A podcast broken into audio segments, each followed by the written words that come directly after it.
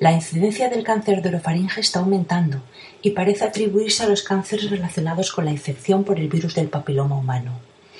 Después de que a Michael Douglas le diagnosticaran cáncer de orofaringe, hizo unas declaraciones como el sexo oral me causó cáncer. Estas afirmaciones deberían prepararnos para responder las preguntas de nuestros pacientes relacionadas con su salud sexual. Incluso lo han llegado a llamar el cáncer del sexo oral. Los pacientes, además de preocuparse por el diagnóstico de cáncer, también piensan en el diagnóstico de una potencial enfermedad de transmisión sexual y podría tener un efecto negativo sobre sus relaciones sexuales y de pareja.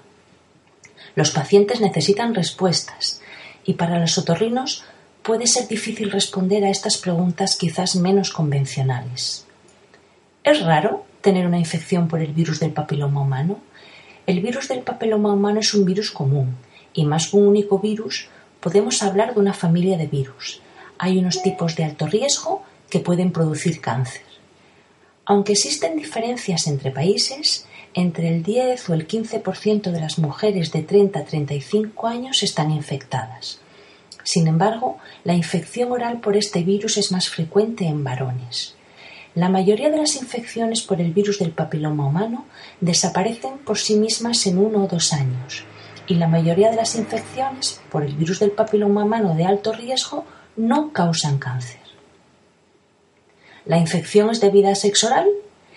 El sexo oral aumenta la cifra de infección por el virus del papiloma humano, pero no olvidemos que la prevalencia de infección también aumenta con el número de parejas para cualquier tipo de sexo, oral o vaginal. La infección por el virus del papiloma humano no indica promiscuidad o anormalidad. El sexo oral no es anormal y el virus podría transmitirse a la cavidad oral por otros mecanismos, por ejemplo, la autoinoculación desde los genitales. ¿Mi pareja también tiene riesgo de tener cáncer de orofaringe?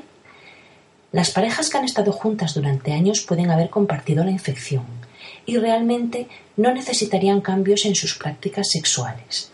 Se aconseja que las parejas de varones con cáncer de orofaringe virus del papiloma humano positivo realicen revisiones ginecológicas para el cribado sistemático de cáncer de cervix, pero no estaría tan claro realizar el cribado para el cáncer de orofaringe.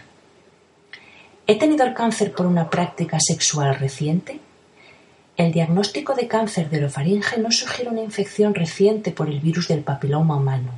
Es más, la exposición al virus puede haber tenido lugar años antes y el diagnóstico de cáncer no indica una infidelidad reciente. Después de tratar el cáncer, ¿se curará la infección por el virus del papiloma humano?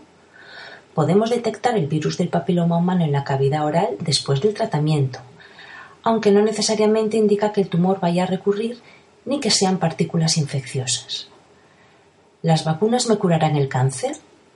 Las vacunas no son efectivas cuando hay una infección establecida, ni cuando el cáncer se ha diagnosticado. Las parejas estables de pacientes con cáncer de orofaringe, virus de papiloma humano positivo, probablemente hayan estado expuestas al virus y no se beneficiarían de la vacuna preventiva. ¿Será más grave el cáncer por tener el virus del papiloma humano?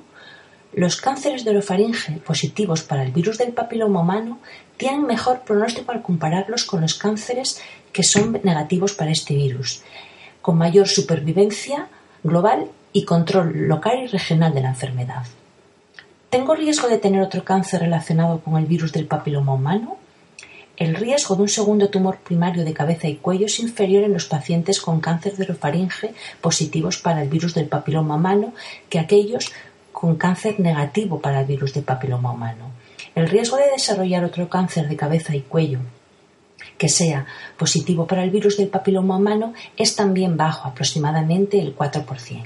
Además, las personas con cáncer de orofaringe positivo para el virus son menos propensas a fumar y a consumir bebidas alcohólicas, que son cancerígenos bien conocidos.